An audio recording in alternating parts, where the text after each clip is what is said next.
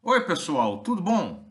Eu sou José Carlos Pinto falando com vocês aqui no canal Falando com Ciência sobre aspectos da educação, da ciência e da pesquisa que se faz no Brasil. Em vídeos anteriores aqui do canal, nós discutimos que a tese não é exatamente um texto apresentado a uma banca ou um livro, mas sim um conjunto coerente de ideias que é usado pelo pesquisador para apresentar o seu ponto de vista pessoal sobre um tema que está sendo investigado. Apesar disso, a tese ou esse ponto de vista precisa ser apresentado de alguma maneira, de forma que o formato importa.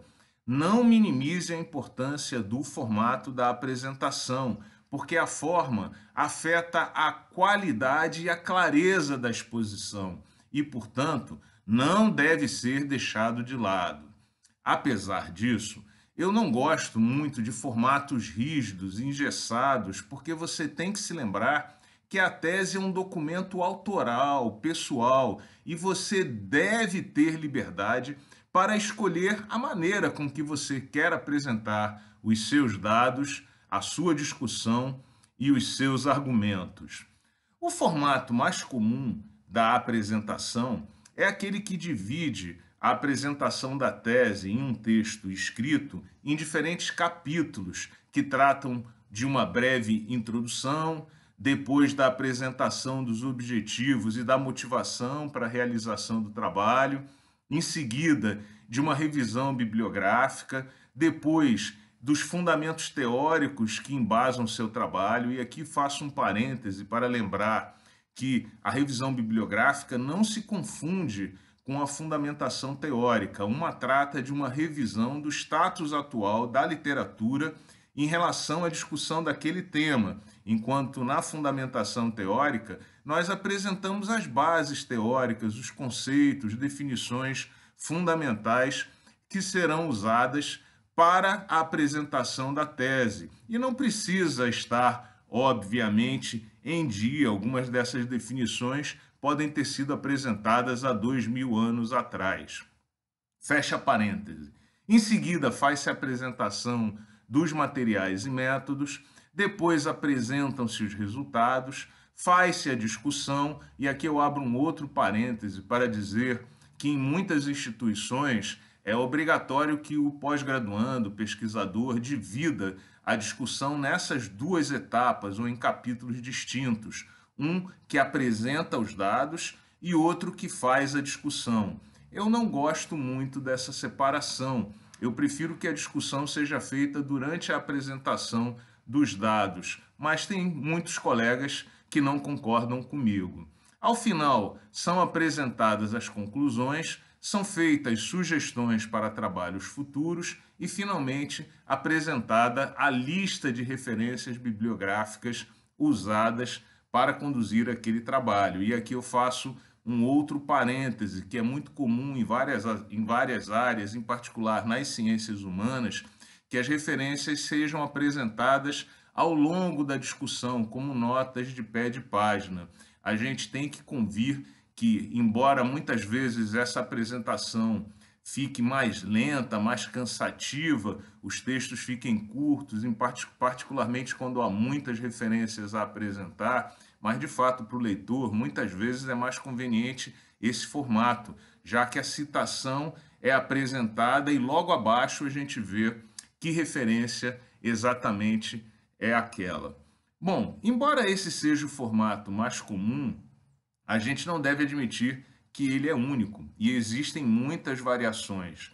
Uma variação que eu particularmente gosto muito é aquela que é usada para descrever teses que tratam de temas distintos ou diferentes aspectos de um mesmo problema e que divide os capítulos não na forma que eu acabei de apresentar, mas em função dos temas abordados. Então, por exemplo, uma tese que faz medidas experimentais, depois usa os dados experimentais para construir uma explicação teórica, um modelo matemático, e em seguida usa a explicação teórica e o modelo matemático para investigar o comportamento de outros sistemas ou sistemas industriais, poderia ser dividida em três capítulos. Um capítulo autocontido que fala sobre o trabalho experimental, com sua própria revisão bibliográfica, sua própria discussão, suas próprias conclusões.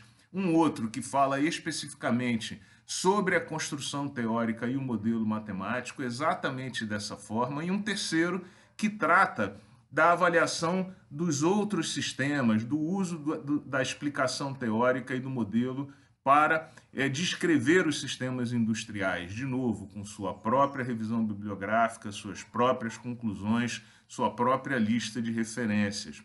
Dessa forma, a tese fica mais viva, porque cada capítulo é autocontido e a comunicação certamente flui mais facilmente.